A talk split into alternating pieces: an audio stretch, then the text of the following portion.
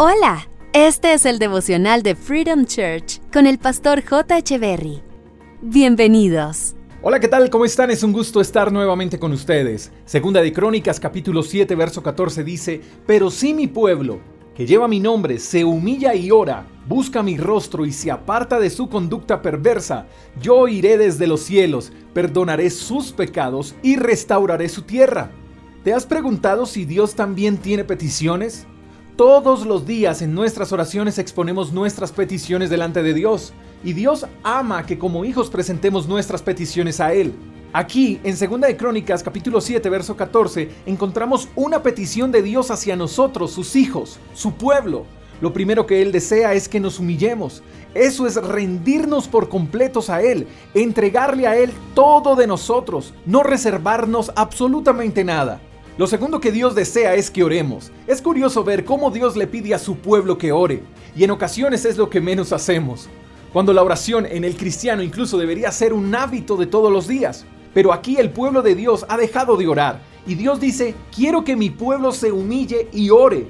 Así que una de las cosas que Dios nos está demandando es oración, porque el cristiano sin oración es como el pez sin agua. Tenemos que volver a la oración.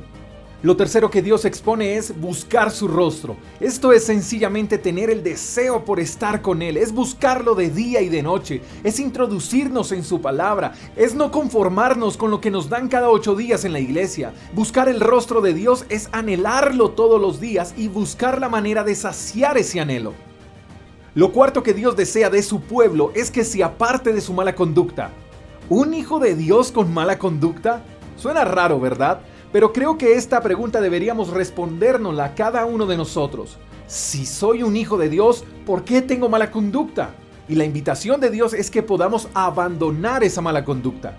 La petición de Dios es que nos humillemos, que oremos, que le busquemos y que abandonemos nuestra mala conducta. Cuatro cosas sencillas, pero que requieren de un gran compromiso. Y como somos tan buenos cristianos, siempre preguntaremos, ¿y qué ganaremos con hacer estas cosas? Dios mismo nos da la respuesta. Él nos oirá, nos perdonará y nos sanará. Una relación con Dios no es solo entablar una línea de comunicación de aquí para allá.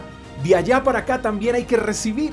Y así como presentamos muchas peticiones a Dios y deseamos que Él las atienda y las responda, Él también desea que nosotros escuchemos sus peticiones y que las atendamos como Él atiende las nuestras.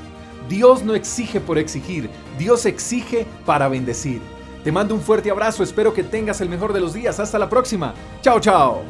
Gracias por escuchar el devocional de Freedom Church con el pastor J. Echeverry.